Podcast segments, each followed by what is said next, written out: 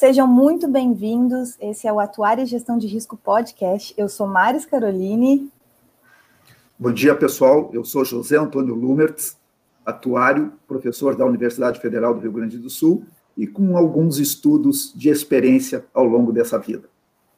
Bom dia, eu me chamo Kátia Brenner. Gente, esse primeiro eu queria agradecer a presença do professor Lumertz de ter aceitado conversar com a gente sobre compliance em saúde nessa correria que deve estar é, o dia a dia e, e, e o trabalho em relação ao seguro-saúde, que é algo que a pandemia modificou e de forma disruptiva ele vai conversar com a gente sobre isso. É, eu queria a, tem, mostrar para todo mundo como isso surgiu, né? A Kátia Brenner, também atuária, veio com esse assunto, com essa conversa comigo lá no Instagram, e aí eu falei assim, nossa, vamos fazer isso em conjunto, e eu já sei quem a gente vai chamar. Vamos, para falar em compliance, vamos falar com o professor Lumberts, porque a gente já tinha tido, lembra, numa formatura, professor, uma conversa sobre compliance, e sobre um artigo que estava, que, que tava, faz o quê, uns dois anos já? Uns dois né? anos? Quando estava entrando a compliance em saúde. E aí eu falei, nossa, eu já sei até quem eu já estava querendo falar para compor aqui a nossa conversa e eu vou aproveitar tudo isso para juntar o super útil ao super agradável. e aí a gente começa com a primeira pergunta, depois a gente vai até falar sobre a vasta experiência que o professor Lumertz tem para vir nos falar sobre esse assunto. Mas vocês vão entender até na fala dele uh, a profundidade da coisa. A gente separou umas perguntas, eu e Kátia, que é começando aqui de o que, que é compliance, né? E como isso está ocorrendo no seguro saúde, desde quando e qual é a profundidade disso. Vai lá, professor. Aula Muito hoje. É sempre um prazer conversar contigo e agora, de maneira mais uh, intensa com todos vocês, trazendo esse tema, eu diria, moderno e antigo, porque esse tema vem evoluindo, vem chegando ao Brasil para a área de saúde, e o compliance tem consigo a necessidade de nós acompanharmos, seguir as regras, observar as regras. Mas essas, essa observação das regras, ela pode se dar de duas formas. A forma tradicional, que vem sendo observada no mercado, que é a forma de a posteriori nós verificarmos e controlarmos as coisas que estamos fazendo de maneira não tão adequada. Estamos ficando em risco de termos processos com resultado inadequado. Então, aí vários casos que chegam no seu produto final com um processo com produto inadequado. Claro que, do ponto de vista atuarial, e aqui é que entra uma figura importante, a ciência atuarial e a subscrição de riscos, nós trabalharmos de forma preventiva, nós procurarmos estabelecer critérios e metodologias sempre, sempre dentro da análise do perfil de cada atividade. Esse é um ponto importante. Nós analisarmos o perfil de cada região, de cada atividade, a cultura.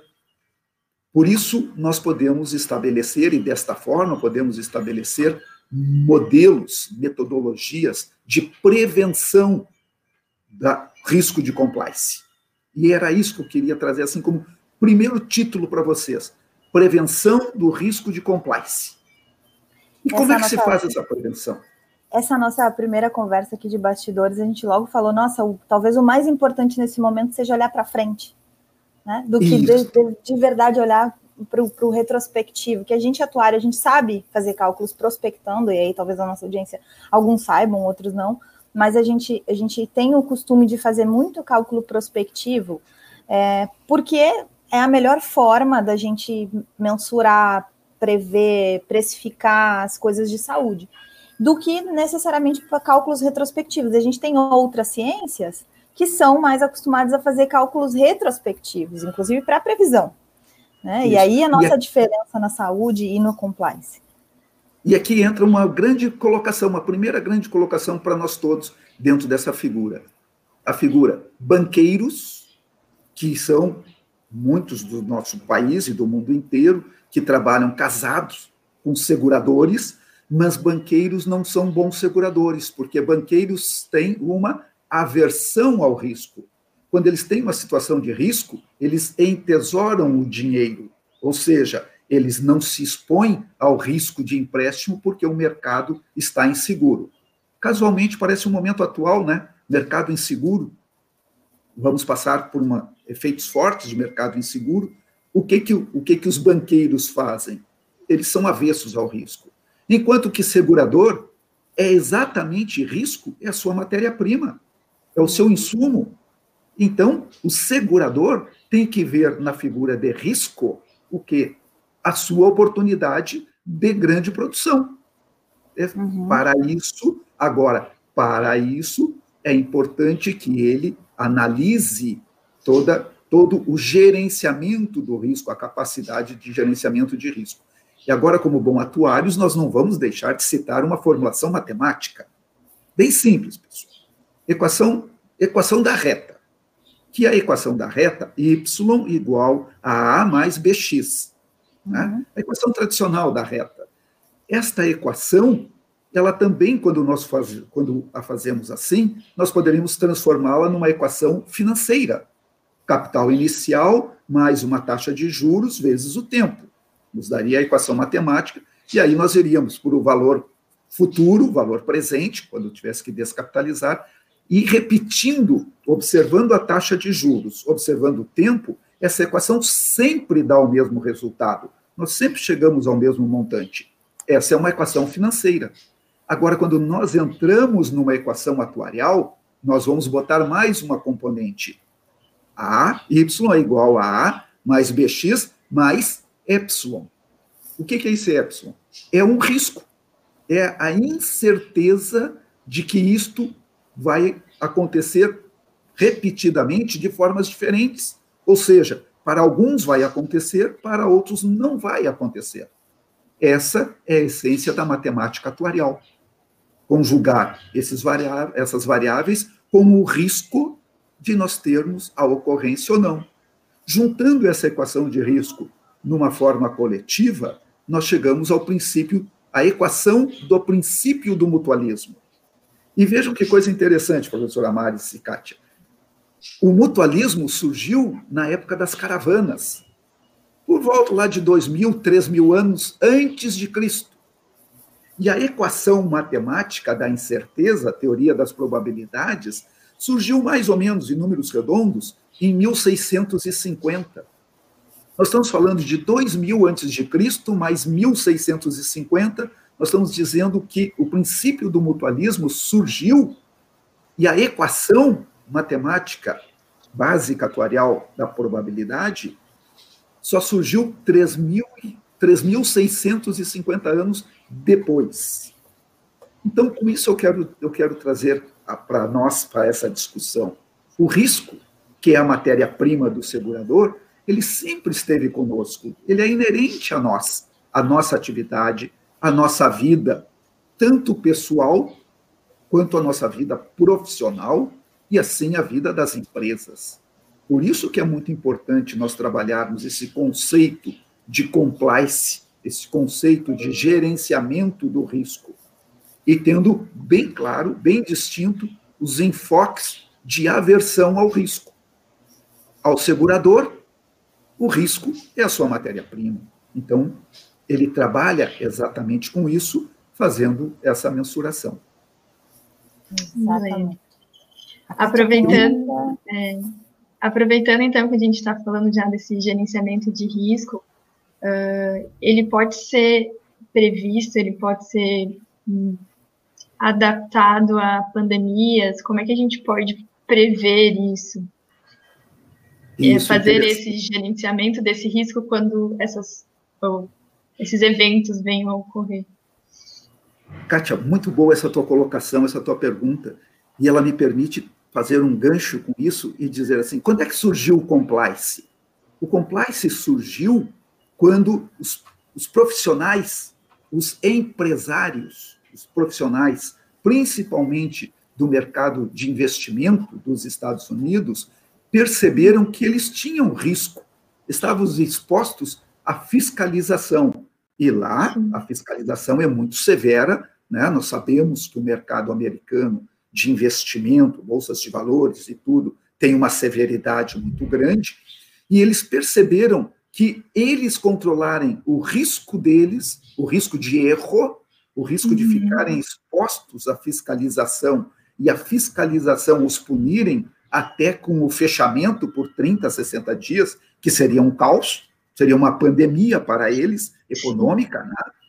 Eh, eles viram que eles teriam que fazer o seu autocontrole. Eles não deveriam esperar pelo controle do órgão regulador. Eles se autocontrolarem. Veja, veja, veja que processo importante de maturidade profissional.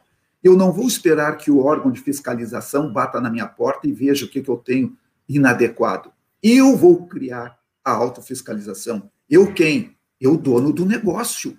Porque eu não quero que o meu, que a minha atividade tenha que fechar as portas por 30, 60 dias. Eu acho que esse exemplo hoje é muito claro para nós todos, ficar com as portas fechadas por 30, 60 dias. Essa maturidade profissional é fundamental esse entendimento. E a partir daí, então, nós adentrarmos as nossas atividades com o gerenciamento do risco para verificarmos onde nós temos risco, pontos críticos, onde realmente nós ficamos expostos. E vejam, quando, quando nós percebemos aí recall de automóveis, automóveis de categoria muito boa, pessoal. Mas o que, que houve? Houve uma falha produtiva na cadeia produtiva. Ou seja, nós temos que controlar todo o processo e, na revisão final, verificarmos falhas de produtos. Porque, outra coisa importante também, não existe erro zero, não existe processo 100% perfeito. Não existe. Se nós formos buscar processos 100% perfeitos, nós não vamos realizar praticamente nada. Então é importante que a gente saiba, e aí é que vem a nossa equação com o risco, com o erro, nós sabermos que nós seremos mais produtivos administrando esse erro, administrando esse risco. Agora, a mensuração. Qual o tamanho do risco que eu vou correr? Porque se eu correr um risco muito grande, eu, talvez eu caia na primeira esquina. Né? Então, não vou muito longe. Então, administrar e fazer a retroalimentação do controle, ou seja, o controle preventivo. Né? É nesse, nessa linha que vai surgir o, conceito da, da margem de segurança, né? Então, às vezes, a gente tem alguns alunos que nos acompanham também e perguntam, nossa, mas por que eu tenho que entender tanto de estatística tão profundamente? Por que eu tenho que estudar tão profundamente cálculo e, e, e os modelos matemáticos e tal? Porque a gente não tem como mensurar esse tipo de erro, esse tipo de entendimento de como é que as coisas acontecem, que, e elas estão aí, elas acontecem, elas são um fato, se a gente não tiver instrumentos adequados dentro da estatística, dentro da matemática atuarial, e nesse caso, expressamente, margem de segurança, distribuições estatísticas. Então, é algo que às vezes está distante de quem está ouvindo o que a gente faz, o que a gente calcula, e mas não é, é algo real que todos nós percebemos o erro, mas é algo também teórico, modelável, que todos nós calculamos. Então, é, é, essa ponte é muito importante para a gente. É importante, professora Mares, isso que tu colocasse, isso me traz a, a citação dos italianos. Até uhum. estamos aí acompanhando a pandemia, né, que tá, afetou tanto aquele país, né? Uh, os italianos sempre foram comerciantes muito hábeis, né? Desenvolveram o comércio, os títulos de crédito, a matemática uhum. financeira evoluiu muito pelos italianos, pelos matemáticos italianos. Ah, e, e eu, eu gosto muito de citar, dentro desse campo da solvência, do estudo dos limites de risco, a teoria de Finetti. Eu gosto muito. E Finetti, ao desenvolver a sua teoria, ele chega até derivada terceira. Pessoal, Sim. quem gosta de calcular derivada primeira, né, equação da reta, ou taxa uhum. de juro composta, né, que alguns calculavam por derivada algum tempo atrás uh, derivada segunda, derivada terceira, e Finetti, na sua demonstração de solvência e limite de risco, ele vai para esse para este conceito de derivada terceira. É uma teoria muito bonita para quem gostar aí de poder trabalhar. Uh, trazendo isso para o risco de pandemia, o risco de pandemia é uma questão muito interessante e desafiadora também, porque dentro da classificação de risco, nós temos duas grandes classificações. O risco puro, que não traz ganho, ele só me repõe as perdas, que é o conceito básico de seguro, repor as perdas. Em seguro, eu não tenho ganho. O Código Civil até traz isso de maneira muito clara. Os itens do Código Civil, lá, a partir do artigo que trata sobre o capítulo que trata sobre seguro, ele traz de maneira muito clara lá, que visa reparar o dano, ponto. Claro, porque é o conceito de risco puro. Nós temos o risco especulativo, tão trabalhado no mundo inteiro, e no Brasil, né, no Brasil, risco especulativo, que são as casas de jogos, os bingos que se tinham por aí, e os bingos, eh, quando se adentra, e aqui vem uma análise em T, muito importante, uma análise em T, ou seja, análise horizontal de contextualização e um braço vertical de aprofundamento. Toda análise tem que observar essa figura, análise em T. Ela não pode ser só horizontal uhum. ou só vertical. Ela tem que ser análise em T, conjugando essas duas figuras. A contextualização, que é a cultura, que é o momento, que é a, é a evolução, a maturidade do mercado. E a profundidade para nós fazermos os controles necessários. Todo compliance, ele, ele decorre, ele necessita em função dos controles internos que nós estabelecermos. Porque se nós uhum. não estabelecermos controles internos, eu não sei se o meu processo, se o meu produto que eu estou fabricando, ele está adequado ou não. Eu estou usando uma tinta que é que é contagiosa.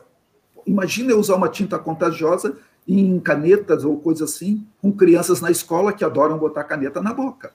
Ora, eu tenho que ter a segurança que esse produto, mesmo que eu use inadvertidamente, mesmo que eu bote na boca sem querer, ele não vai me trazer um problema de saúde.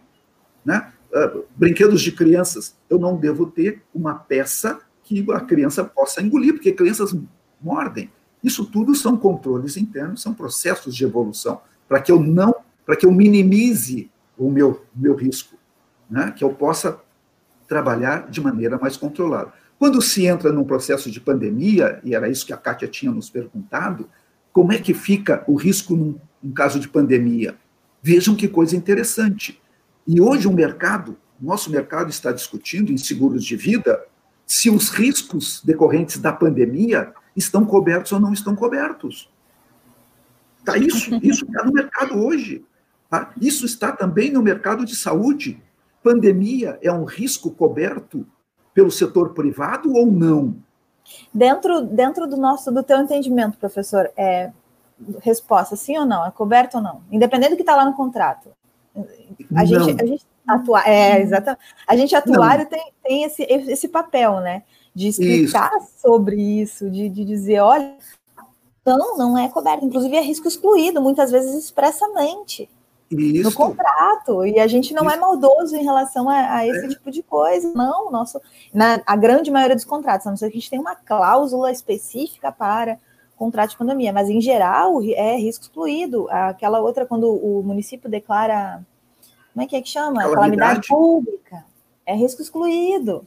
E aí Isso. todo mundo fala, nossa, mas como assim? Por quê? Porque a seguradora não é, não é milagrosa nesse sentido, né? Senão é, a gente ia ter antisseleção e coisas Isso, e principalmente, e, e, aí eu volto a colocar de novo, o Finete lá demonstra isso muito claramente, tá?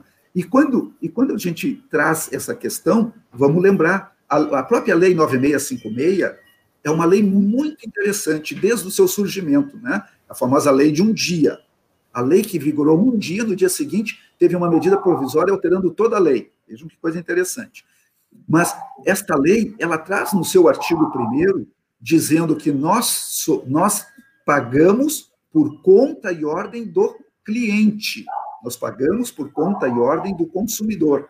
Então, as operadoras de saúde, as seguradoras de saúde, elas são administradoras, elas são fiéis depositárias de recursos populares.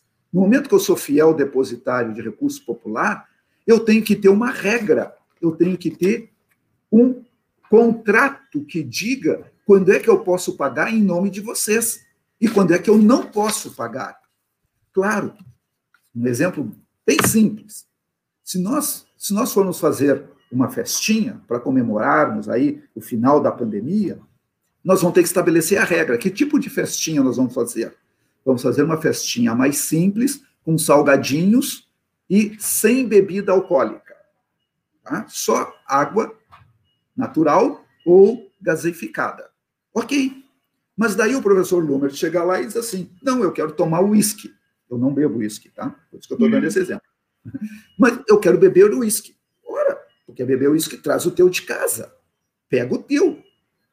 A nossa convenção foi que teria água natural e artificial. Nós não estamos te proibindo, ninguém está te limitando a tomar uísque. Nós só estamos dizendo que nós, coletivamente, não vamos te pagar essa bebida porque não ficou acordado, não ficou acordado que o nosso encontro teriam essas bebidas alcoólicas. Pelo contrário, nós estabelecemos que só teria água natural e água gaseificada. Não, mas eu quero beber uísque e vocês têm que pagar. Ora, eu vou estar, tá, me permitam usar essa palavra, eu vou estar tá abusando do recurso financeiro de vocês. E se o gestor disser, tá bem, eu vou comprar uma garrafa de uísque, não sei quanto custa, vou chutar aqui um valor, tá? É, 150 reais mas é um valor que não está na previsibilidade do orçamento inicialmente estabelecido. Por isso que o gestor tem que cumprir e por isso que a regra do contrato tem que ser observada sim, porque foi isso que nós pactuamos no princípio do mutualismo. E agora para fechar, fazer o fecho. Quando nós combinamos isso, e, a própria lei 9656 disse no artigo 1, vou repetir, que nós pagamos por conta e ordem do consumidor. Se eu pagar além, eu estou extrapolando a competência que o, que o consumidor me deu. E lá na própria lei 9656 também diz, professor Amares, que são riscos excluídos estes eventos catastróficos. A pandemia é um exemplo catastrófico. Exatamente. Mas, mas avançando, todos temos que fazer a nossa parte. Né? Todos temos que fazer a nossa parte. Ok, o setor privado tem capacidade de contribuir com os atendimentos. Certo? Eu vou, eu vou me dispor a contribuir. Agora, ó, vamos, como disse a professora Maris, vamos separar o joio do trigo. Vamos chamar, vamos separar o meu compromisso dentro do plano de saúde, que é ser gestor do recurso de terceiros, por isso que a Receita Federal não me cobra imposto dessa arrecadação. Não é porque a Receita Federal é boazinha, não, porque esse recurso não é meu. Eu não posso pagar tributo de algo que não é meu. Cuidem como as coisas vão, vão se completando naturalmente. Agora, eu também não posso usar deste recurso, que é de terceiros, que eu sou fiel depositário, para, de repente, financiar situações públicas. Eu sou privado.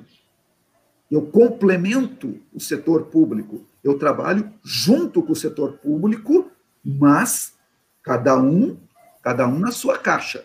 Depois eu vou desafiar a nós fazermos pensamento fora da caixa. Cada um dentro da sua caixinha.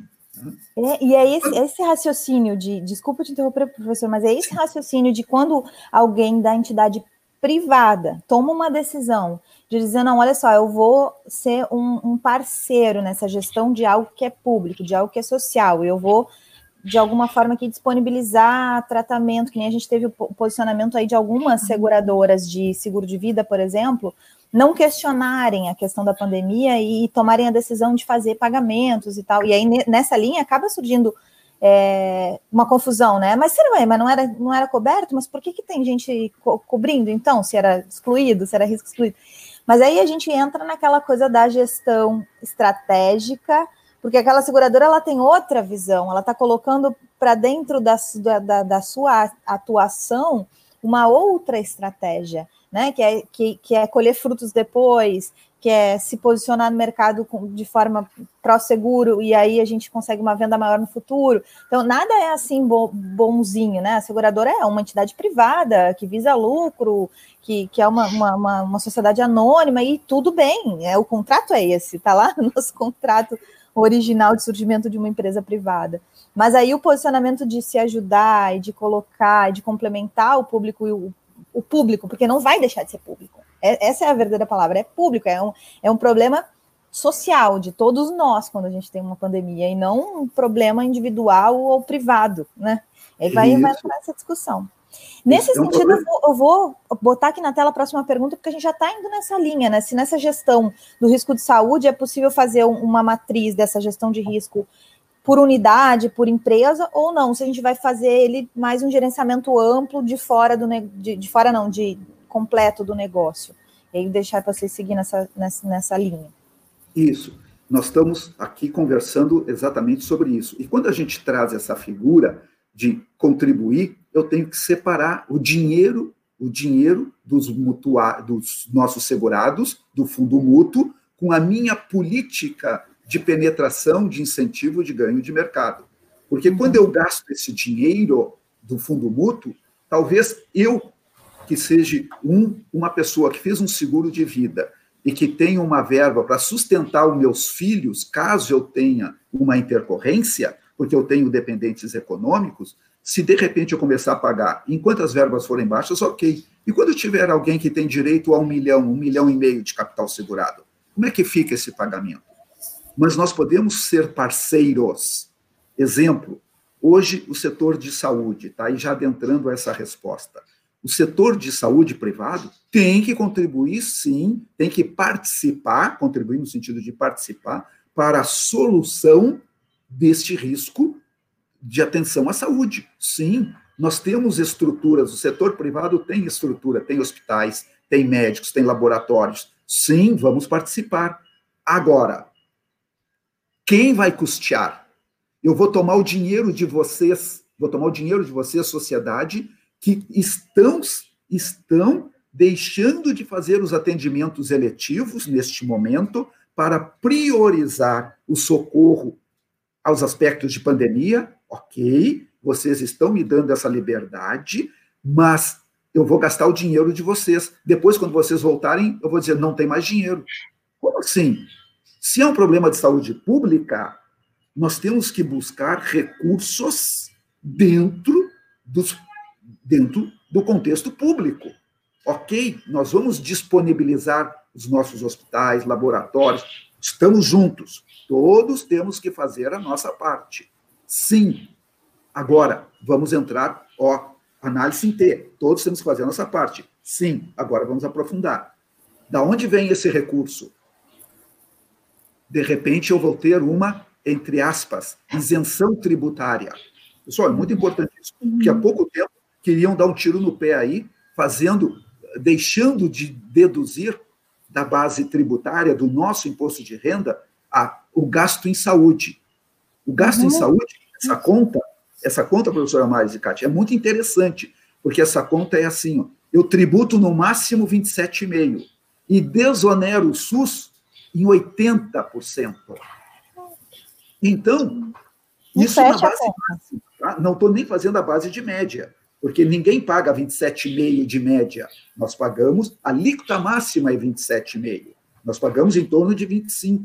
Só que se eu deixar de, de ter um plano de saúde onde eu deduzo 27,5%, eu vou para o SUS com um custo assistencial de 80%.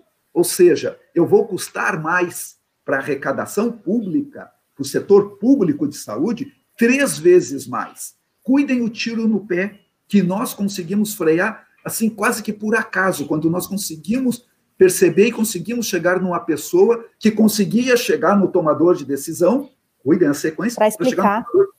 Para poder dizer para ele: isso, isso aí é um tiro no pé, não faça uma coisa dessas. Então, por isso que é importante a análise em T. Tá? E agora, adentrando a esse aspecto, ok, vamos mobilizar todos os recursos terapêuticos. Sim. Agora, eu não posso gastar o dinheiro de vocês que confiaram um problema cardíaco, tomara que não tenham, sempre dizendo isso, tomara que não tenham, mas nós somos atuários. Risco faz parte da nossa atividade. Então, eu não posso gastar o dinheiro de vocês para custear todo um aspecto de pandemia social. Social. Depois, quando vocês voltarem, eu vou dizer: não tem mais dinheiro, terminou o dinheiro. Então, por isso que é importante fazer essa análise e, de novo, separar o joio do trigo. Gostei muito da, da tua expressão. tem que separar, nós temos que saber identificar o que, que é joio e o que é trigo. Senão, senão nós ficamos com um problema de gerenciamento de risco e daqui um pouco nós vamos ser cobrados, olha aí o compliance aparecendo, ó. nós vamos ser cobrados como fiéis depositários de termos de maneira leviana gasto dinheiro de quem confiou em nós. Vejam, o dinheiro ele não surge, né? Ele não surge. Assim, esse é o entendimento de verdade, porque uma uma um, uma seguradora de saúde, um, ela vai à falência na sequência, assim, ela vai, ela vai à liquidação extrajudicial, dependendo do, do contexto que a gente estiver falando de seguradora ou de, de, de, cooperativa, enfim, a gente vai ter nomes diferentes para mais ou menos a, a, mesma coisa, assim, dada algumas garantias e tal.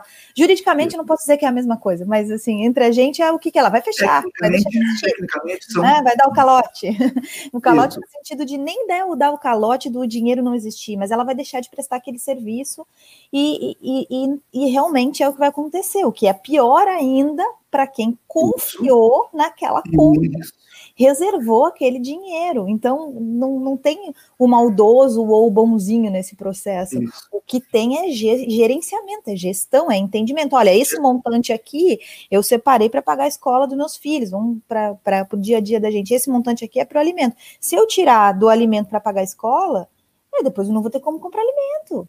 E vice-versa. Então, assim, a outra, ela troca de escola, faz outra, outra, outra, ou, ou, enfim, depois eu tenho uma uma compensação do governo para prover aquela assistência extra que eu vou ajudar a dar, que é essa, essa linha, né, do, do, do, do, crédito, da isenção, e, e, nem às vezes, e olha que o governo ele tem atuado muito no sentido de postergar impostos, né? E eu Isso. tenho visto nossa senhora, a gente vai postergar. E não necessariamente essa de fato, para alguns setores, é uma alternativa justa, digamos assim. Não, olha só, eu vou postergar, mas eu estou te ajudando a resolver um problema social que é teu, não faz sentido tu postergar, tu tem que realmente me isentar, né? Ir nessa linha de isenção tributária, só para fazer um, uma tradução aqui para quem talvez não conheça todos os nossos termos técnicos. Desculpa a interrupção, professor. Mas não, perfeito, perfeito essa colocação. Isso é muito importante ficar claro. E todos, todos os gestores e os, os reguladores tem que entender isto. Os reguladores, nós somos especialistas, os reguladores têm que ser especialistas para interpretar no sentido vertical, contextualizando. A contextualização. Nós estamos numa crise, numa pandemia, numa crise de guerra. Agora, temos que verticalizar para poder entender essas coisas, para não superar isto, nós termos e sabermos onde vão os pingos nos is, onde temos cada risco, cada recurso, cada comprometimento. Sobre pena de nós ficarmos com aquela velha figura do caixa único, quem não lembra da figura do caixa único, que tem dinheiro para tudo e não tem dinheiro para nada. Estamos aí, né? Problemas de hospitais de campanha, até porque lá atrás, lá atrás, a gente investiu em outras coisas e não em hospitais. Não nós somos técnicos. Eu sou técnico, pessoal. Estou discutindo aqui a questão técnica, por favor. Tá? Então, quando eu digo que lá atrás nós optamos por isso ou por aquilo, ok, foi uma escolha. Ok, quando a gente escolhe um caminho, eu não posso escolher ir, à praia e querer tomar chocolate quente em gramado. Não dá. Se eu vou para a praia no Rio de Janeiro, eu vou para a praia no Rio de Janeiro. Eu levo bermuda, sandália, né? e protetor solar. Não está podendo nem ir à pré, professor. se eu for para Gramado, se eu for para Gramado, que também não está podendo não Está podendo também. Se eu, se eu for para Gramado tomar chocolate quente, eu vou levar um cachecol, eu vou levar uma, um gorro, está ficando frio aqui, está um ventão imenso. Né? Então, cuidem, são escolhas que a gente faz. Agora, tem que ter maturidade. Eu não posso ir para Gramado e ficar reclamando que eu queria estar na praia. Eu não posso ir para a praia e querer tomar chocolate quente na beira da praia. Né? Até pode, mas assim, ó, vai ter uma sensação muito desagradável, de calor imenso. Né? Então, são esses pontos que são importantes da gente ter, amadurecer tratar com tranquilidade e conhecimento e ir aperfeiçoando os processos e melhorando os controles internos, principalmente, pessoal. E aí eu sou muito fã do compliance. Eu sou muito fã do compliance porque ele traz o autocontrole. Ninguém, nenhuma atividade econômica se desenvolve mais que a maturidade profissional, a maturidade empresarial do autocontrole. Eu não preciso que alguém venha aqui me dizer que eu estou com coisas erradas. Muitas vezes eu quero controlar isso. Eu quero fazer as coisas adequadas. E aí vem uma agora agora vem a cereja do bolo. Porque eu fazendo as coisas corretas, eu gasto menos, portanto eu tenho um ganho maior, eu tenho uma rentabilidade. Chamem rentabilidade como quiser, pode ser monetária, pode ser de felicidade, pode ser social, pode ser de marketing, de participação. Pode ser de crescimento. Pode ser de crescimento. Oportunidade, tá? né, de crescimento. Oportunidade, isso. Eu tenho uma rentabilidade maior. Eu minimizo os meus custos, porque quem não controla produz coisas que vão ter falhas. E as coisas com falhas me custam muito mais para corrigir do que eu fazer um processo de correção prévia. Inclusive, inclusive, quem é que gosta de ter a visita de um fiscal? Não tem coisa mais ingrata que a visita da mãe. Né? Visita da mãe, quando a gente mora sozinho, né? chega a mãe para. Como é que tu tem isso? Como é que tu não faz aquilo? Como é que tu não arruma teu quarto? Como é que tu não arruma a sua. Para, mãe, para, para, para, fiscal. Da mãe ou do filho, né? Porque eu chego é. lá em casa também come... a vida ela vai, vai, vai seguindo uma linha de que as coisas vão mudando. A minha mãe tinha, deixa eu contar uma história. A minha mãe tinha, eu na minha infância inteira, minha mãe tinha supermercado no interior do Rio Grande do Sul. Mas chegar o fiscal no supermercado do interior do Rio Grande do Sul que se produz linguiça e que a linguiça não sei o que e o porco não sei o que. Olha, era a pior coisa. Daí uma vez não, numa janta de saúde, minha mãe e meu pai devem até assistindo, até, até tá assistindo. Falar em quem está assistindo, pode colocar perguntas aqui que na medida do possível a gente responde, tá? Então, e aí a, gente estava numa janta, eu tinha uns cinco anos de idade, e alguém me apresentou, né, um, amigo do meu pai, ah, o que que tu faz? Eu sou fiscal. E aí eu olhei para ele bem no olho e falei assim, nossa, mas então ninguém gosta de ti. e é isso, né? A fiscalização é dentro do compliance tem esse papel. Nossa, mas então ninguém gosta de ti. A minha mãe conta isso até hoje. Então, quando chega o fiscal, nós paramos tudo. O custo que eu tenho com essa paralisação é imensa. Então, quando eu faço o autocontrole, eu vou ter mais. E como é que eu faço esse autocontrole? Matriz de risco. A nossa famosa matriz de risco, que pode ser mais complexa no momento em que eu faço, faço uma, uh, três variáveis por três variáveis, três níveis, ou eu faço cinco níveis, que são os, os dois grandes modelos, uhum. a matriz de três, de três níveis ou de cinco níveis, tá? Claro que é no eixo horizontal, no eixo vertical e no eixo horizontal. O que, que eu trabalho? Eu trabalho com a probabilidade de ocorrência e a severidade do dano. Exemplo: queima de lâmpada. Hoje em dia as lâmpadas já queimam bem menos, mas queima de lâmpada. Queima de lâmpada tem uma intensidade, tinha uma intensidade muito grande mas a severidade era baixa. Isso eu resolvia no setor de manutenção.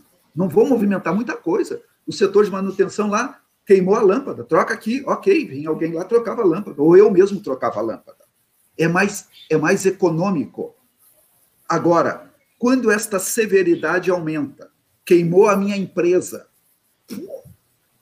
Agora não. Ah, não, mas eu posso guardar dinheiro para construir outra empresa quando ela queimar. Se a tua empresa é boa, é bem gerenciada, é rentável, então constrói duas empresas e ganha mais dinheiro. Não precisa guardar dinheiro. Para isso eu faço seguro. Uhum, então o seguro exatamente. tem a função econômica de nos propiciar uma, um, uma lucratividade na forma de proteção, onde eu não preciso. A primeira coisa quando eu faço seguro, isso quando a gente compra um carro é muito interessante, né? A gente compra um carro, não fez seguro. Vem aqui me visitar. Não, não vou. É muito não perigoso. ainda. Não tem garagem. Não de casa. Ou se vai visitar, a pessoa vai, estaciona o carro na frente ou próximo de tal maneira que possa ver e fica na janela, né, ou na porta. Deixa eu ver, deixa eu ver, deixa eu ver. A pessoa ficou o quê? Escrava, vigia do carro. Eu não, eu não vou visitar, não vou desenvolver, eu não vou dar uma aula, eu não vou fazer uma boa palestra, eu não vou fazer um bom produto, porque eu estou desviando a minha atenção. No momento que eu faço o seguro, e eu faço o seguro saúde, eu gasto 500 reais por mês para fazer seguro saúde, por hipótese. Tá? Ah, quem se não... fosse, né, professor? se eu não tiver nada, 500 reais. Se eu uhum. tiver uma febrezinha, precisar ir no médico fazer uma consulta, dois exames, 500 reais. E se eu tiver que ficar internado uma semana, 500 reais. E se eu tiver que ficar internado três meses, tomara que não aconteça, 500 reais. O meu orçamento, cuidem que coisa importante, empresários. O meu orçamento está definido. A minha matriz de custo está definida. 500 reais. Eu só tenho que arrumar um jeito de produzir para ganhar 500 reais para poder pagar este seguro. E não é a competência essencial que eu tenho fazer essa gestão do risco. A competência e... essencial que eu tenho é outra da minha empresa, né? Eu a minha competência é fazer palestra, explicar, dar aula. Essa é a minha competência. Aquela frase sou... que a gente tem lá no seguro de é, a função dele, né? Restabelecer o, o, o, equilíbrio numa situação de financeiro, né? O equilíbrio financeiro perturbado, numa situação de, de, de, de algo que ocorreu. Então, é, é, é, bem a aplicação disso, é de infortúnio, exatamente. Agora, em relação ao risco saúde, uma curiosidade, é, a gente não tem o sistema que a gente tem desses de matriz de risco, é, eu queria primeiro fazer uma, um, uma ligação com a, com a questão da, do conteúdo que a gente vê lá na faculdade, porque eu, a gente tem bastante aqui estudantes, seguidores que ainda são estudantes de atuariais, e a matriz é algo muito importante quando a gente vê lá em álgebra, que a gente inclusive vê matriz multidimensionais, porque a gente está falando aqui só em dois tipos, mas na hora de fazer um, um, um, modelo de gerenciamento de risco, muitas vezes eu tenho mais do que só duas entradas, ou que três entradas que a gente ainda consegue imaginar. Às vezes eu tenho quatro ou cinco é, requisitos de entrada para calcular, então, assim, a importância da álgebra do, do, do pessoal aí que é aluno. Mas em relação à saúde, eu até estava pensando aqui em casa, quando o professor estava conversando sobre é, a gente ter o seguro-saúde é o mesmo valor, e aí uma coisa é quando a gente tem uma ocorrência de saúde, né, um problema da doença, enfim, quando a gente não tem. Mas a gente não tem em saúde um, um uso de uma, de, uma, de uma ferramenta que é o bônus malus, né? quando a gente ocorreu, então eu vou, vou cobrar mais, que nem acontece no exemplo do carro, que não colo, colo, colocaste aqui, a gente não paga mais seguro só porque, com base no, no, no, passado, né? Que nem aqui em casa o meu guri que quebrou o braço já quatro vezes, eu fico falando Unimed, daqui a pouco vai me dizer, olha, não é possível, cinco vezes, então seguro vai ser mais caro de saúde. Assim, fosse outra seguradora também, outra, enfim, cooperativa, também, é, mas a gente não tem em saúde essa questão, né? Nem isso não tem em saúde, no seguro saúde. E a, o, a, o, sistema de legislação não permite isso. É, é essa é a verdade? É, sim e não. Tá? Hum. É quase isso. É quase isso. Veja que coisa interessante. Quando tu trouxesses a matriz de risco, que eu uhum. só apresentei a questão aqui da, da dupla entrada, mas realmente uhum. ela é mais ampla. E Sim. dentro desse mais amplo, nós podemos trabalhar o perfil da população. Uhum. Exemplo, exemplo. A primeira divisão, divisão por sexo. E hoje já poderíamos aprofundar mais, mas só ficando na divisão por sexo. Quem vive mais? O homem ou a mulher? É a uhum. primeira. Quem demanda saúde? Os homens demandam saúde igual às mulheres? Não. Não. Nós sabemos, nós homens sabemos que as mulheres vivem sete anos mais. Pessoal, sete anos mais que nós homens. E mais, elas vivem numa condição de vida ativa, melhor, mais ativa, mais dinâmica do que nós homens. Vejam que belo exemplo, professor Amares, para isto que está sendo posto agora à discussão. E eu separo o preço do plano de saúde para homens e para mulheres, eu analiso, ó, nós contextualizamos, agora vamos descer, agora vamos descer na análise T. Isso tem diferença de preço? Sim, isso Sim. tem diferença de preço. Complice, complice preventivo, complice preventivo. Eu devo incentivar os homens que não se cuidam, que não se cuidam, que, que fumam, bebem, eh, não fazem atividade física, são sedentários, são... eu devo incentivá-los a ter uma vida de cuidados, com prevenção, com cuidados, inclusive para eles viverem mais e ter uma vida, um envelhecimento ativo melhor? Claro que eu devo incentivá-los. Como é que eu incentivo isso? Como é que nós nos mobilizamos? Nós nos mobilizamos com o, o, o órgão mais sensível do corpo humano, o bolso. O bolso. Exemplo, Exemplo, nós somos apaixonados por carros, principalmente os homens, né? Hum. São apaixonados por carros. As mulheres também já estão adentrando a esse segmento, hein? Mas somos apaixonados por carros. Por que, por que uma figura de bônus no carro faz eu ser mais cuidadoso com o meu carro? É vejam, o órgão do veja bolso. Agora, veja agora, é, veja agora o inverso disso. Nós poderíamos incentivar as pessoas a fazerem academia, a fazerem uma alimentação mais regrada, a terem um comportamento de vida mais saudável e, e envelhecimento ativo. O meu envelhecimento vai depender do meu comportamento lá na juventude, nas idades mais jovens. Não é aos 70 anos que eu vou dizer que eu, que eu, vou, que eu vou me prevenir. Claro, também vou me cuidar. Mas a minha condição de saúde aos 70 anos vai depender do que eu fiz da da vida que eu alimentação, só comi X tudo, só, só fiz bobagem, não, só, fui, só fui sedentário. Aos 60, 70 anos, tu vai pagar esse preço. Então, professor Amaz, e aí um fato curioso agora. Na Lei 9656, está uhum. Lá um artigo dizendo, um item dentro de um artigo dizendo bônus. Está lá, está uhum. escrito. Só que nós, ó, análise em T, nós nunca conseguimos analisar o que é esse bônus. Uhum. Pessoal, faz 20 anos. Vamos combinar, já passou um tempinho razoável para a gente. Passaram-se 20 anos, a lei é de 98. É, a gente poderia Sim. até adentrar nessa, nessa questão da matriz aí, de como é que a gente faz todo esse, esse, esse tipo de cálculo, onde a gente chega em, em, em países onde já não se permite mais a diferenciação por sexo, é, porque você pode usar de fato o histórico daquela pessoa. E eu tenho homens que se cuidam mulheres, tenho, tenho, que se cuidam mais, eu tenho mulheres que se cuidam menos. Então, eu, por que, que eu, indivíduo, vou ter que absorver aquele comportamento que é coletivo? Por que, que eu não tenho um sistema individual de bônus malos né, em todos eles? E aí a gente chega no ápice, mas aí eu também tenho que ter uma cultura de consumo de seguro de longo prazo. Sim. Né? E aí a gente vai para uma discussão muito bacana, assim, nesse, nesse sentido. Eu vou deixar a Kátia fazer a próxima pergunta, porque ela está envolvendo já esse nosso, nossa ideia de onde é que vem o controle do risco. Vai lá, Kátia.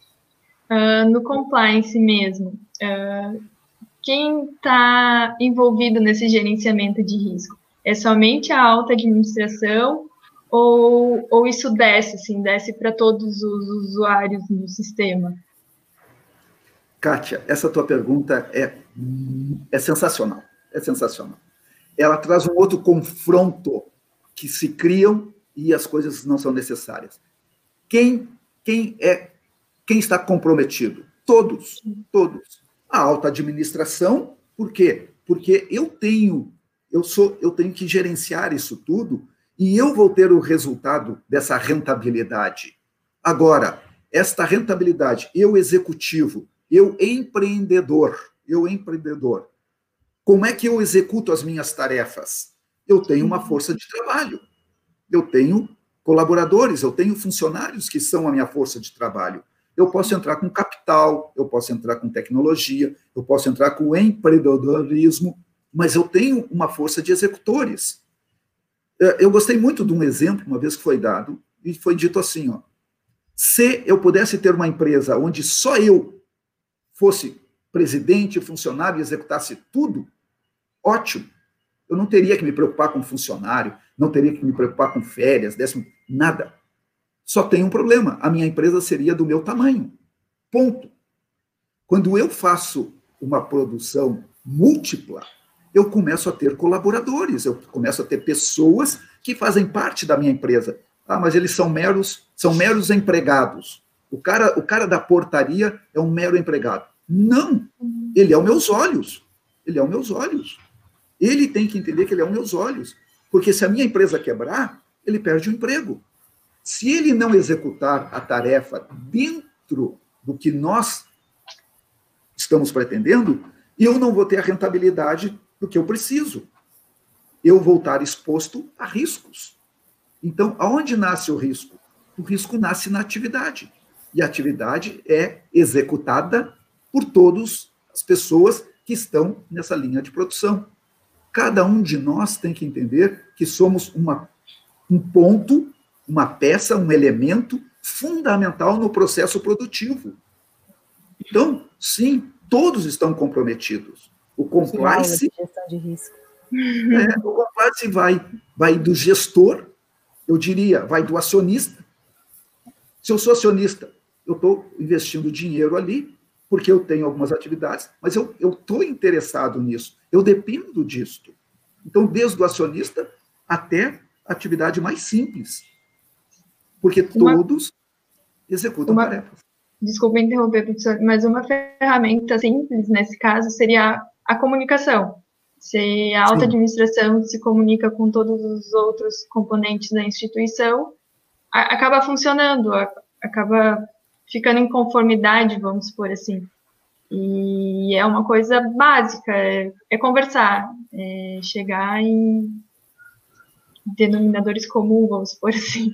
Isso. Hoje em dia esse uma... processo de comunicação está cada vez mais é, facilitar, em alguma medida facilitado, né? Aí a gente vai ter alguns ruídos, alguns problemas de, de grande volume também, né? De comunicação.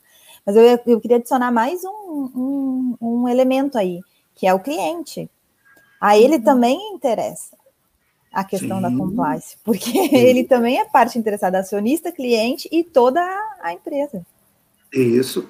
É, e, e, essa colocação, Kátia, é muito importante. A comunicação é fundamental, tanto de cima para baixo quanto de baixo para cima. O feedback, o retorno do meu funcionário que não está conseguindo fazer algo adequado. Eu não estou conseguindo fazer. Ah, te vira. Não, tem que dar. Nós todos estamos interrelacionados, tá? E aqui um critério muito importante, a transparência na comunicação. O princípio da simplicidade, comunicação simples, direta, objetiva, transparente e verdadeira, sem meias palavras. Ah, mas eu não gostei do que tu disse. O que que tu entendeu? O que que tu não entendeu? Porque eu te disse assim, ó. E, uhum. e a comunicação é um processo do transmissor, do receptor e do meio que comunica, né? Ah, eu vou uhum. comunicar alguma coisa divulgando na mídia. Algum, tem um setorzinho aí que gosta muito disso, né? Comunica as coisas via mídia, né? Uh, casualmente, nós estamos vivenciando hoje, a mídia aí está comunicando algumas coisas. Mas a mídia não é para comunicar isso, pessoal. Isso, isso tem o, exatamente o caminho oposto de comunicação. Esse é o processo de simplicidade, objetividade, clareza, transparência. Então, né? É aquela velha receita: elogios coletivos, críticas particulares. Particulares. Né? Então, são os princípios básicos que a gente conhece. E como dizia o nosso velho, não posso deixar de citar o nosso velho querido guerreiro: quem não se comunica, não se comunica. Poxa, a gente tem um episódio que eu até botei esse um episódio aqui anterior, que quem está ouvindo o podcast ou quem está aqui no YouTube, ele, ele também está disponível aqui no YouTube, pode procurar é, que é comunicação para atuários, que a gente ouviu o André, que é assessor de comunicação do Instituto Brasileiro de Atuária, e ele traz várias coisas que são importantes para a gente, que a gente, a princípio, não, não, não dá é, o devido valor da forma de se comunicar com a imprensa, para a gente melhorar essa, essa, esse nosso impacto social. Quem quiser pode voltar lá. Agora, eu tenho uma pergunta que veio lá do YouTube. Vamos ver se a gente consegue também é, fazer essa audiência o Egídio, Egídio, né? Furla, Furlaneto. Bom dia, parabéns pela apresentação e discussão de um tema atualíssimo. E aí a pergunta: em função das possíveis negociações que virão, vocês entendem que a questão vai para os tribunais? E aí, professor, essa questão da pandemia e de toda a gestão e de compliance vai parar, inclusive na questão judiciária, vai, vai, vai além da, da questão legislativa, vai para a judiciária? Professor Egídio, obrigado uhum. pela sua pergunta. Realmente é muito interessante essas questões. E essas questões, e é por isso que nós estamos falando aqui da transparência, do, da regra clara, do contrato escrito de maneira clara. E me permitam aqui citar: não existe contrato mais simples que o contrato do jogo do bicho. Depois podemos falar sobre jogos. O jogo do bicho tem cinco dados. Cinco dados. Eu não sou jogador, como sou bom atuário, pretendo ser, menos, né? Me desafio a ser um bom atuário. Um bom atuário não é um bom jogador, porque ele sabe que, em média, ele vai perder. Então, né? Agora, estudo jogos. Até porque a teoria de Finetti, o seu enunciado é um enunciado de jogo. Uma banca que joga indefinidamente contra qualquer jogador que lhe apareça. Então, Finetti demonstra isso, e isso explica limite técnico e limite de solvência do mercado segurador. Então, por isso que eu, eu estudo jogos. Tá? essas questões, quando não ficam claras no contrato, elas trazem dúvidas. Se eu tenho dúvida, professor Egídio, se nós tivermos alguma, alguma dúvida entre nós aqui, o senhor, como, como agrônomo, que trabalha na, nessa área toda de agricultura, que carece de seguros, muito seguros, mas se nós tivermos uma divergência, como é que nós vamos resolver a nossa divergência? Me permita a brincadeira. Vamos nos pegar como, como moleques nos poucos, né? lá no tempo passado, que a gente era guri, se pegava no soco para discutir quem tem razão e quem não tem razão. Não. Né? Hoje somos mais maduros, somos profissionais, somos mais evoluídos. Nós vamos ter que nomear alguém, professora Mares. A professora Mares vai incluir a nossa dúvida. Eu não sei. Eu, eu, eu, vou, li eu vou pedir para bater mão e ir para o jiu-jitsu, não pode? Mas é uma situação nova, é uma situação nova que, que não está claramente definida. Nós ficamos em dúvida. Aonde nós vamos resolver a nossa dúvida? Para isso que serve o judiciário. Nós vamos pedir para alguém isento, isento de, de apadrinhar um ou outro para tirar a nossa dúvida. É natural assim.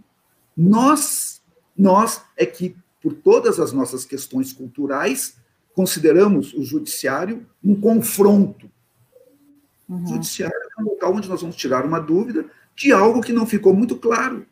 Mas não é para levar vantagem. Às vezes também tem um desvio aí de uso. Mas, respondendo de maneira objetiva, sim, podemos usar o judiciário quando nós temos uma dúvida. Olha, nós estabelecemos a regra, mas agora tem uma situação esporádica. Eu não, eu não, eu não pensei no meu filho vir à festa. Eu não pensei no meu filho vir me visitar, mas ele veio. E agora, como é que fica isso? Posso incluir meu filho no seguro? Posso incluir meu filho na festa? Ele está automaticamente coberto?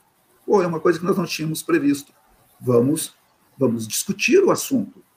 Vamos discutir entre nós, procurar analisar, consenso, ajustar. Ok, vamos para uma segunda etapa, vamos para uma terceira etapa. Para, para, que tanto interessa a mim quanto ao meu quanto ao meu consumidor, o meu cliente. Eu só existo pelo meu cliente. Não tem confronto com o meu. Se eu tiver confronto com o meu cliente, acabou a minha atividade. Aí volta Imagina... naquele posicionamento que algumas empresas têm feito na pandemia. Dizendo, não, não, não, dou cobertura sim. Me interessa te dar é. cobertura, mesmo que eu não tivesse previsto essa cobertura. É isso. Exato. Por quê? Porque ela avaliou o conjunto de risco, uhum. aí vem controle de avaliação atuarial. Ó. Ela avaliou o conjunto de risco para poder saber que ela suportará esses desembolsos, esses desencaixes. Ela tem capacidade de suportar isso e transformar isso num investimento. Perfeito. Perfeito. Mensurou o risco, avaliou, contextualizou e fez o seu planejamento estratégico. Uhum. Perfeito. Vai poder sair fortalecido da crise. Exatamente. A gente tem uma quarta pergunta que está altamente alinhada né, nesse processo, que é esse gerenciamento de risco, esse compliance, essa gestão de risco empresarial, ela deve ser contínua ou não? Ela, eu faço em algum momento, é estático, né? Eu faço em algum momento e aí está feito, eu sigo aquilo ali. Como é que, como é que a gente faz isso? Contínuo, né? Revisa, retorna, ou a gente deveria fazer estático? Não, definir lá no início do ano, que tem algumas empresas fazem, ó, vou definir metas, vou definir, e aí agora é só, só colocar em prática. O que, que é melhor? eu gosto muito do processo de ondas. Processo de ondas. Processo de ondas. Porque se ela ficar no mesmo, se ela ficar numa mesmice, me permita usar esse termo, se ela ficar nesse, na, na mesmice, ela acaba sendo esquecida. A gente vai relaxando, a gente vai descontrolando, a gente se descuida. Né?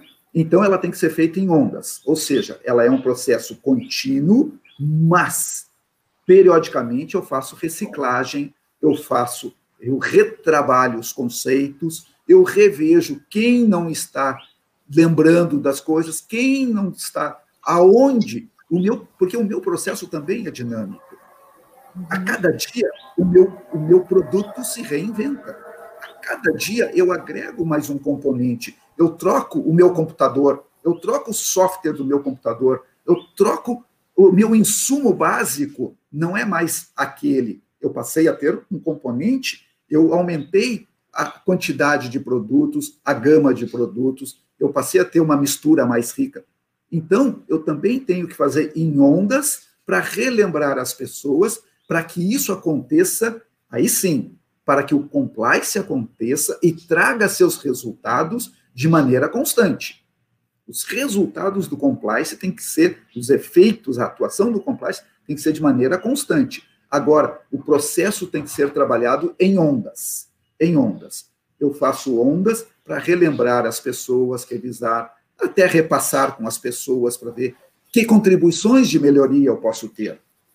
E aí nós podemos dizer processo de melhoria contínua, onde o compliance me alimenta isso de maneira preventiva. Compliance preventivo. É um monitoramento, então, de todos esses riscos de forma contínua. Sim, monitoramento contínuo, perfeito. E ondas de revisão, realimentação, retroalimentação, sempre fazendo com que isso suba um nível. Suba um nível. Sim. Meu nível de controle e melhoria seja dinâmico. Até porque todo dia surge um risco novo. Sim. Todo dia surge um, infelizmente, todo dia surge um vírus novo. É. E aqui, professora Maris, tem um ponto muito interessante do vírus novo. Ah. Teoria do caos. Teoria do caos. Esta semana ainda eu estava lendo a teoria do caos, e na teoria do, do caos tem a figura do, ba, do bater das asas de uma borboleta. Bater uhum. das asas de uma borboleta no Oriente. Qual era o livro, professor? Teoria era... do caos. Eu não lembro o autor. Eu não lembro bem o autor, tá? Ah, tá. Uhum. Afeta eu posso ver depois e passar para vocês. Eu vou Afeta... dar uma procurada aqui, ver se eu lembro, mas é um livro super conhecido, né, que traz teoria Isso. do caos.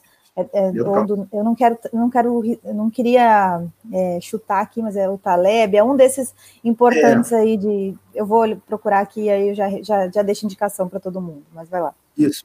E agora, fazendo um plágio na, no bater das asas da borboleta, uhum. nós estamos com o efeito do bater as asas do morcego, né? Essa foi boa. Então as coisas evoluem. E, e, e, e, efetivamente, nós somos, e é isso que eu quero trazer, né? Eu fiz essa brincadeira, essa brincadeira não, fiz essa contextualização uhum. para dizer nós somos uma, uma aldeia global. Marco Polo levou quantos anos para dar a volta ao mundo? Uhum. Hoje, hoje, um vírus dá a volta ao mundo em menos de uma semana. Uhum. Nós somos uma, uma aldeia global. Então, os conceitos do dia a dia são dinâmicos. Nós temos que nos reinventar, os nossos processos serem reinventados diariamente. E aqui, Michael Porter. Também sou muito fã uhum. do Michael Porter, repensando a saúde. Este eu sei decor. Tá? Michael, Michael Porter, repensando, repensando a, saúde. a saúde. É onde ele fala no ganha-ganha. Não há sentido perde-perde. Uhum. Nós dois fizemos uma coisa e nós dois saímos perdendo. Não tem sentido. Né? Ou o processo ganha-perde. Eu só ganho uhum. se tu perder.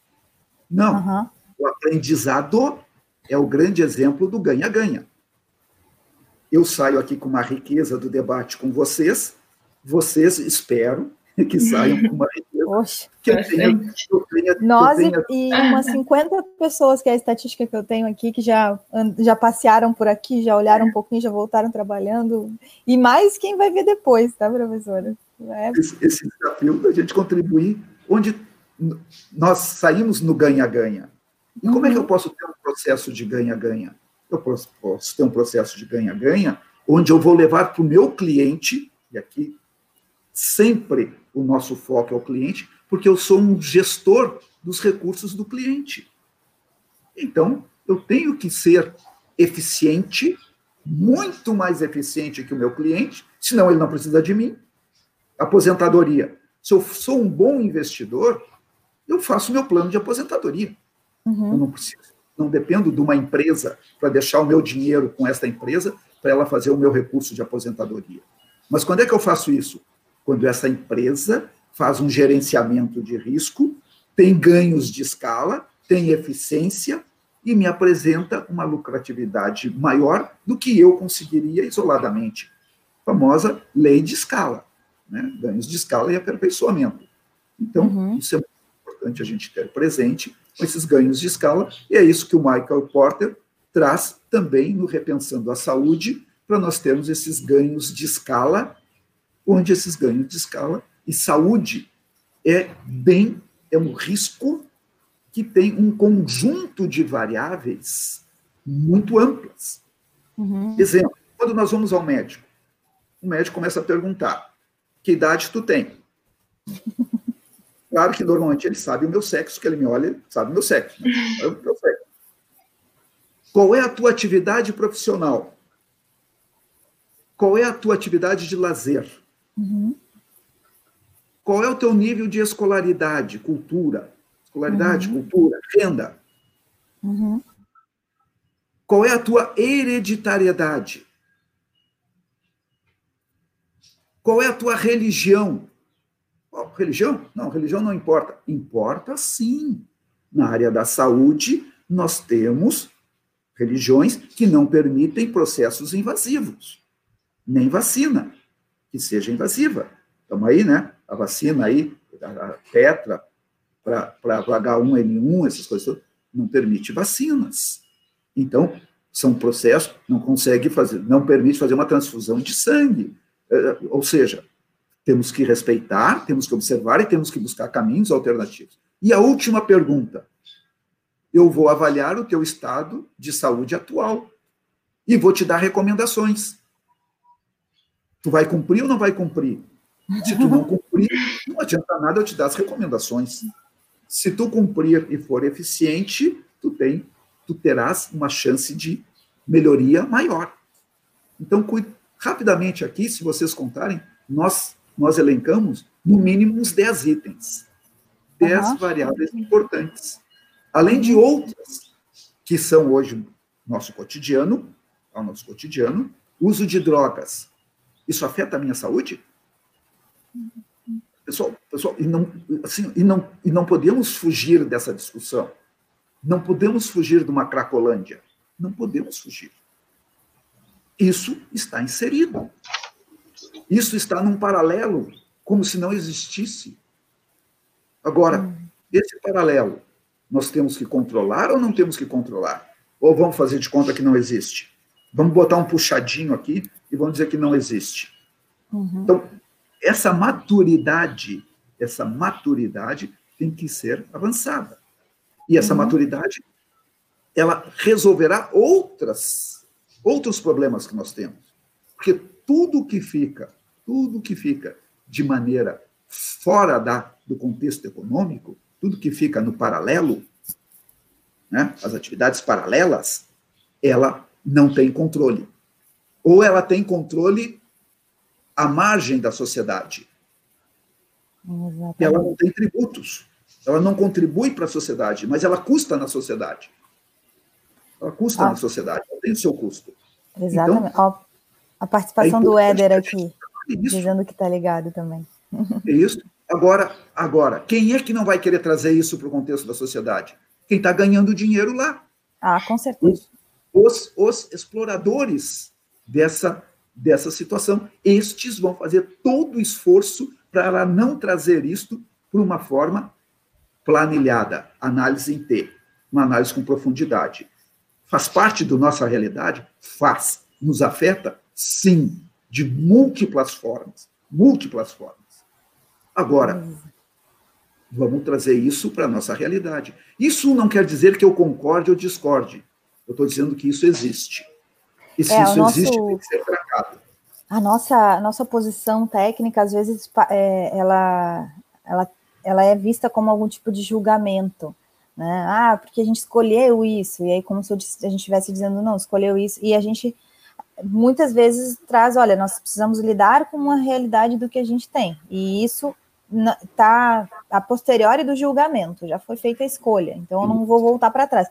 É, é, compete a outras ciências fazer essa, essa análise com base no julgamento para trazer aspectos importantes de tomada de decisão futura, mas de fato essa análise uh, de, no aspecto de julgamento é, é, ela, ela vai estar tá não só que compete outras ciências, mas ela demanda conhecimentos de outras ciências para a gente sim fazer outras discussões. Mas quando a gente fala, olha, foi feita essa escolha, não é um julgamento estrito senso. E aí vem uma pergunta também do Antônio Adolfo Pereira. Hum, talvez o professor conheça, não, não sei. Mas assim, considerando a, a impossibilidade de se individualizar os riscos de uma pandemia e a globalização, há espaço de se pensar um seguro social internacional contra situações adversas como essa atual? Antônio, obrigado pela tua pergunta, e isso é muito importante. Sim, existe possibilidade, e nós chamamos de resseguro, tá, Antônio? Uhum. Nós, temos, nós temos riscos que, mesmo dentro de uma coletividade, mesmo, mesmo dentro de um, de um país, da economia de um país, ele ele, ele, não, ele não se sustenta, ele precisa ser pulverizado. Por quê? Porque a sua intensidade é muito grande e ele ocorre em ciclos. Como a professora Mari já disse, as pandemias ocorrem em ciclos. Logo, uhum. dentro contexto, é como erupção de um vulcão, um terremoto, uma tsunami, ela atinge toda a economia do país. Uhum. O Chile aqui, às vezes, quando tem um, um, um vulcão, um vulcão entra em, em erupção e logo em seguida vem uma tsunami. Isso é uma característica aqui do Chile. Causa um dano econômico, patrimonial às atividades muito grande. O mercado, o mercado segurador, suportado pelo mercado ressegurador internacional, pode fazer essa atuação. Isso já aconteceu no Japão, de forma muito intensa. Em dois anos, cidades foram reconstruídas dois anos, cidades economia foram reconstruídas com a mutualização global. Então, isso é possível sim, e pode ser tratado. Agora, é diferente do risco individual. Este é um risco coletivo social que também permite ser tratado dentro dos seguros sociais. E só aqui para voltar a uma maturidade dentro da pergunta que nós estávamos tratando antes, nós temos que ter maturidade para Posso fazer um questionário e perguntar: você é usador de drogas? Qual a droga que você usa e com qual a frequência? Nós temos maturidade para isso? Temos que atingir essa maturidade, pessoal. Temos que atingir essa maturidade, como o Antônio agora aqui colocou muito bem. O meu interrelacionamento mundial. Eu não sou uma aldeia isolada. Nós somos uma aldeia global e podemos ter esses ganhos de escala.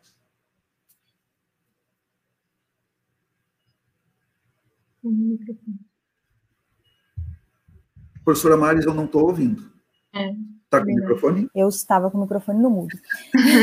Aí vai desde o início lá de compliance, que a gente vai falar nisso internacional, a gente vai falar em tribunais internacionais quando algo vai para arbitragem, Isso. a gente vai falar sobre é, fluxos internacionais de capital e a capacidade da gente transacionar isso, e também a gente vai falar na questão de quando eu mais pulverizo isso, assim, um, um por exemplo, o caso do, do, do vulcão, ele está num lugar, né? Mas eu tenho em diversos locais do mundo. E, só que eles não veem a erupção todos ao mesmo tempo.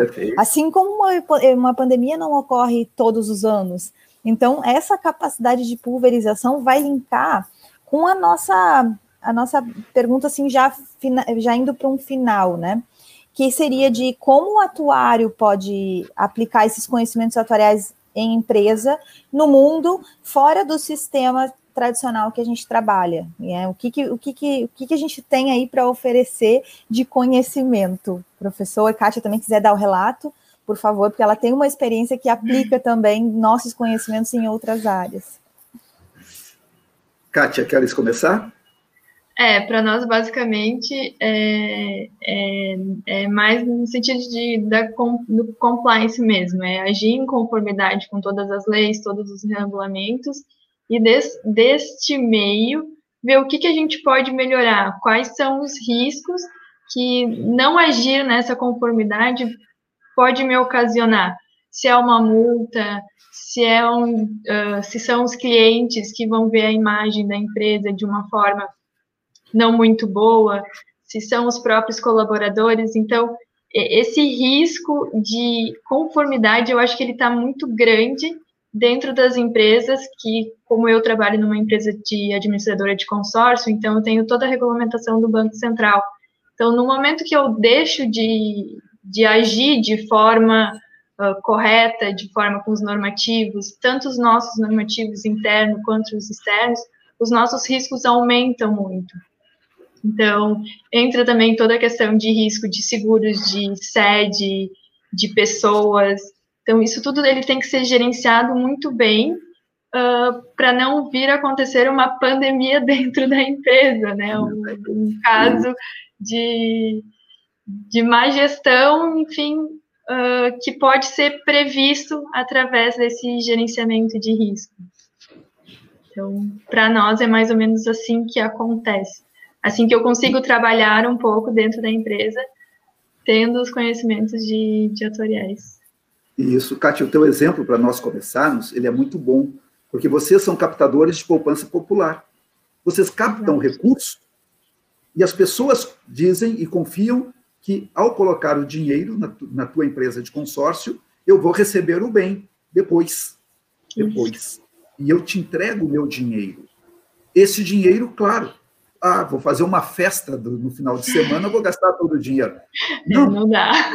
Tem um comprometimento, tem um comprometimento com isso, e a satisfação do cliente em ter o seu produto adquirido de uma forma economicamente mais vantajosa. Então, essa é uma figura muito importante, né?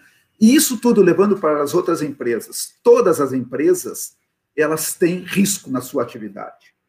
O atuário, o atuário tem a formação de analisar risco e precificar risco.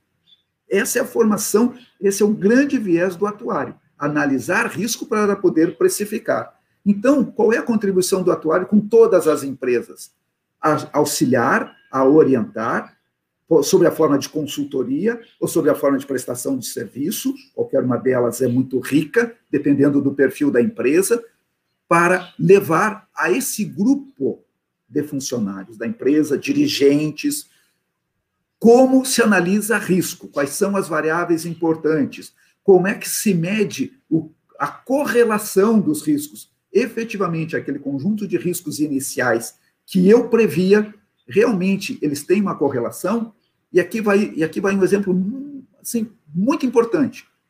Durante muitos anos, o Brasil perguntava e classificava a população perguntando qual o salário, qual a tua renda. Todo mundo estava na classe média. O número de pessoas na classe média era imenso. Uhum.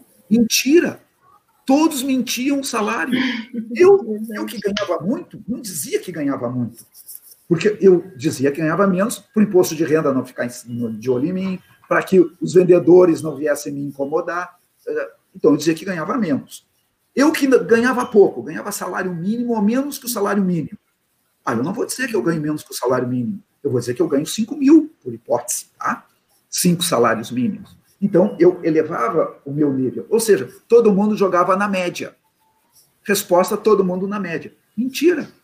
Até que chegou um ponto em que alguém disse assim: vamos olhar isso melhor. E aí você viu, viu que pesquisar o item renda, ele não dá uma boa informação ele é enviesado. Aí começou a se perguntar: tu tem empregado? Tem. Eu tenho um jardineiro permanente. Opa! Se eu tenho um jardineiro, qual é, qual é, o, qual é o imóvel que eu moro? Para eu manter um jardineiro e o imóvel que eu moro, qual é o meu nível de renda? Não, eu ganho salário mínimo. Não, não, vamos combinar, meu. Não seja tão mentiroso assim, né? Então, começamos, começaram a fazer perguntas que levam pra, para explicar o que eu quero saber, qual é o teu nível de renda, qual é a tua capacidade de compra, qual é a tua capacidade de gasto. Então, são perguntas.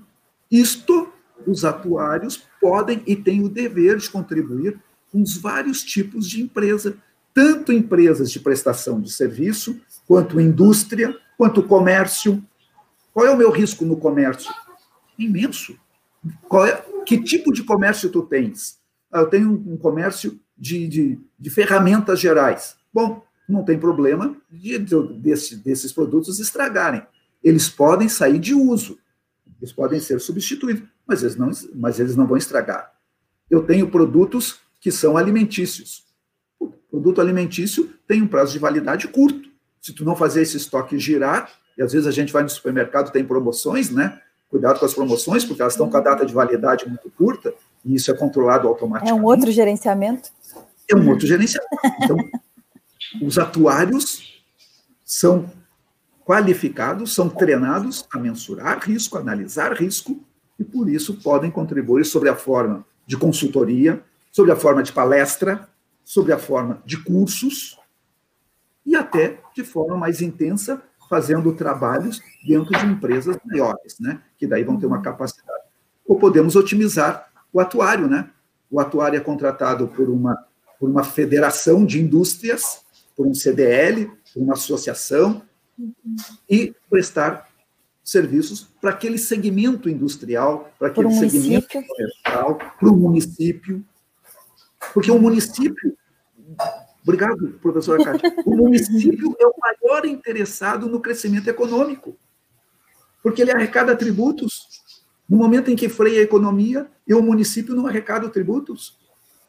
Então, eu, o município, poderia disponibilizar, cada município disponibilizar um atuário para o seu, seu mercado não tem atuários que chega. Não, não tem. A gente fez essa conta aqui em outros podcasts também que é, vieram pessoas que trabalham com RPPS, né? E aí tem uma fala assim recorrente que ao invés de eu ter um atuário trabalhando com 100 RPPS, se eu tiver um atuário trabalhando com 10, eu já torno o mercado 10 vezes maior de RPPS, posso cobrar mais e entregar um produto de estudos melhores, né, nos RPPS e tal, e fazer uma gestão municipal. Né? A gente tem na URGS, na Universidade Aberta do Brasil, um consórcio de, gesta, de, de pós-graduação, de, de um curso de extensão e pós-graduação em gestão municipal e outro em gestão, gestão pública municipal, são dois, que é dentro da escola de administração. Às vezes a gente contribui lá. E aí a gente vê que quando a gente implementa essas, que, essas questões de gerenciamento de, de risco no município, o município ele acaba se destacando. E aí Sim. entra em outras linhas, que são as, as questões políticas, de reeleição, de, de, de, de tempo de é, tempo de governo, né? O Estado permanece, mas o governo muda. E aí a gente, a gente vê a, a, capacidade da gente atuar, inclusive nessa área do poder público. A gente só tem esse dever de conseguir se comunicar mais, entregar mais o dado do que realmente a gente tem instrumento para contribuir. E aí, uma e... última pergunta, já vou te deixar complementar, professor, mas assim, em algum setor específico da empresa, a gente pode, ou, ou enfim, do, do, município, qual setor assim que a gente poderia destacar? Sim, eu destacaria, e já pegando um gancho, o item governança, que na área da saúde, inclusive, se transformou numa resolução, a resolução 443, que trata só sobre governança na área da saúde. Agora, levando isso para o todo, realmente temos que começar esse trabalho. Por onde? Pela governança. Por quem vai ter as rédeas? Eu gosto muito daquela expressão: as melancias se acomodam com o andar da carreta, né? Uhum. Agora, se a carreta andar muito rápido e a estrada for esburacada, elas não vão se acomodar, elas vão, elas vão quebrar, vão encaixar, nós vamos perder as melancias. Então, eu tenho que ter as rédeas, para que se a estrada for muito esburacada, eu vou segurar e vou andar bem lentamente, passando buraco a buraco. Se a estrada é mais plana, mais suave, eu posso tocar um pouco mais as rédeas, andar com mais velocidade e ter ganhos de velocidade por chegar mais rápido. Então, por onde nós temos que começar? Tem que começar por quem detém as rédeas. Ó, eu não estou dizendo a diretoria, eu não estou dizendo o conselho de administração, Eu estou dizendo quem detém as rédeas, quem efetivamente tem o controle da empresa. Eu conheço algumas empresas onde o controle não está com a diretoria. Empresas familiares, por vezes, eles terceirizaram o controle da empresa para diretores profissionais, uhum, que são de diretores executivos. Uhum. Então, quem tem as rédeas são os diretores executivos. Claro que os diretores executivos vão fazer no processo de governança o, o e o up. Vão, vão se relacionar para todas as partes correlacionadas: clientes, funcionários, setor público. Eu tenho que ir lá no, no prefeito, eu tenho que ir lá no, no secretário de Indústria e Comércio e dizer para ele: a minha indústria traz um desenvolvimento direto e indireto para o município de tanto. Eu quero o teu apoio, eu preciso do teu apoio. Claro, ganha, ganha. Ganha, Um exemplo muito, muito típico, trazendo agora de novo para a área da saúde, assim, é, a gente diz: ora, nós temos operadoras de saúde espalhadas pelo Brasil inteiro.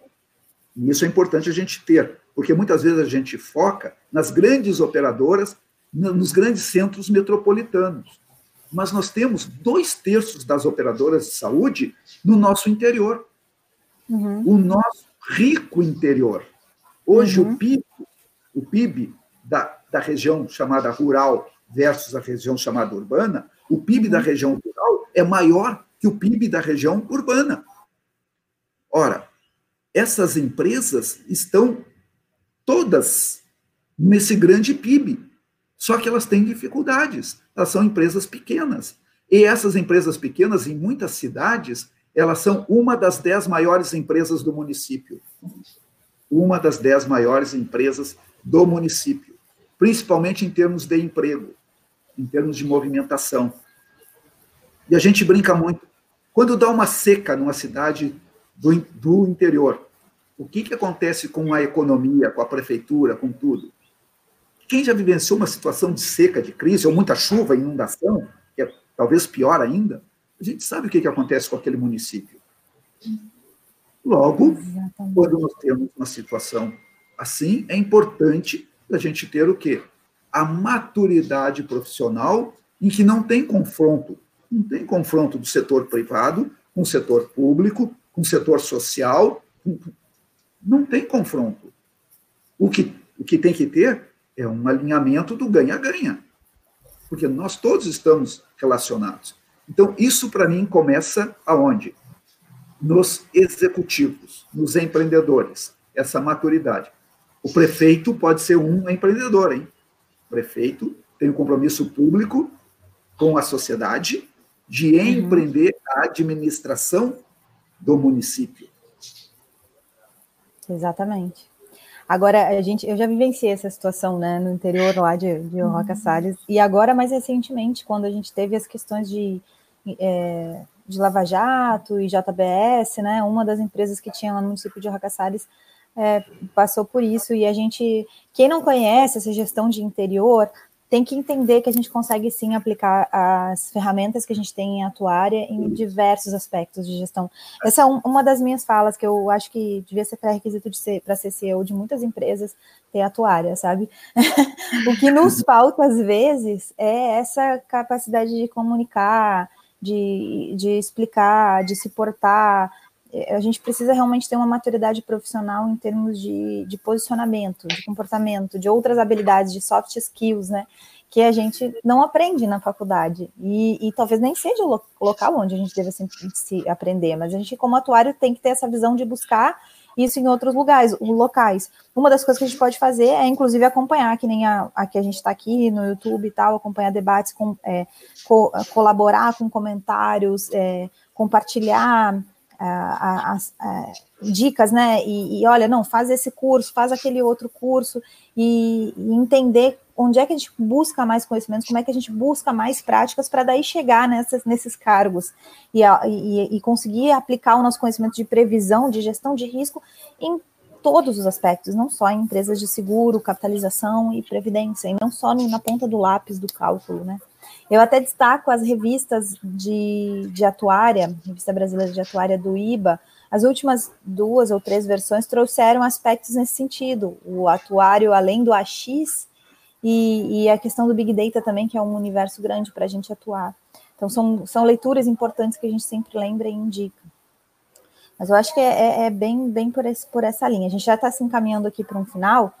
A gente, eu queria chamar, convidar todo mundo para se inscrever aqui no canal. Tem um lugar que bota inscreva-se e aí vai ser avisado de outras outras conversas como essa, outros registros como esse, vai estar disponível para enviar para outras pessoas depois, para compartilhar isso. E a gente tem previsto já, não tem data ainda, mas tem previsto uma para estar falando sobre riscos financeiros e outra para estar falando sobre resseguro e retrocessão. Para quem não entende ou não sabe o que, que é, que a gente passou como se todo mundo soubesse hoje aqui. A gente tem um previsto falar sobre retroce é, retrocessão e, e resseguro com a Letícia Doert, que é atual presidente do IBA, e que é trabalha no IRB hoje, está lá tentando resolver as coisas de precificação de pandemia. E, mas a gente que vai conseguir, na, na, medida do possível, vai trazer essas, mais pessoas ainda. E eu gostaria de agradecer a Kátia pela, pela ideia, pela contribuição, pela iniciativa e o professor Números para aceitar. Abro aqui para uma rodada final aí para os, os avisos finais ou o fechamento dos raciocínios, por favor. O meu agradecimento Abraço. Abraço sim, só, né? a todos vocês. Kátia, pela brilhante ideia, professora Maris, por ter executado a ideia. Ideias são boas, mas se não executadas, são sonhos. Aqui em casa a gente brinca que ideia não, não paga boleto. Nessa aqui, nessa essa execução, nem, nem, nem, nem, a execução em si paga boleto, né? Porque não é o caso, assim. É. Mas a gente brinca que em casa de ideia não paga boleto. E ficamos à disposição todos que sim desejarem, trocar uma ideia, enriquecer, criticar. Pessoal, a gente cresce na crítica, o, o, confronto estruturado ele é importante, a gente cresce na crítica, a cada dia nós temos um novo desafio, então também as críticas, os elogios são, são podem vir mais rápidos, Esse mas é as críticas são bem-vindas. Abraço, professora Maris, abraço, professora Cátia. Obrigada. Quando, Quer fechar, Kátia? Falar mais uma É, eu ia coisa? agradecer também o espaço, eu aprendi muito hoje, muito, muito é mesmo. Aula, né? Obrigada a todos. E é, a acessibilidade com a Maris também foi muito, foi muito bacana. De um elogio surgiu, ah, tu tem uma ideia, ah, eu tenho essa, então tá, vamos fazer, vamos fazer. Então, e, e isso foi muito bacana, assim. Ah, obrigada. E obrigado por isso, e um abraço em todo mundo. Eu acho que eu vou. Um abraço à distância. É, assim, né? eu vou encerrar a live, mas vocês podem ficar aí, tá? Vocês não precisam sair. E um último, último comentário sobre a, algo que eu nunca falei, sobre crítica, né? A gente, eu recebo bastante retorno, crítica, às vezes construtiva, às vezes numa linha. E aí eu, eu, a gente discute aqui em casa, às vezes. Qual a diferença entre uma crítica construtiva e uma crítica? Não vou nem botar, o, o, o não vou nem colocar como destrutiva, né? É, quando a gente tem uma crítica construtiva, alguém já vem com uma solução para aquele problema que ela está apontando, ou com algumas ideias de solução para aquele problema que ela está apontando. E quando ela simplesmente faz uma crítica, não, porque está muito ruim, essa história aí de três telas, vocês ficam muito pequenininho, eu não ouço, sei lá, qualquer crítica que seja. Eu, eu falo, essa me interessa também, porque tu não vai deixar de dizer só porque tu não tem uma solução para indicar.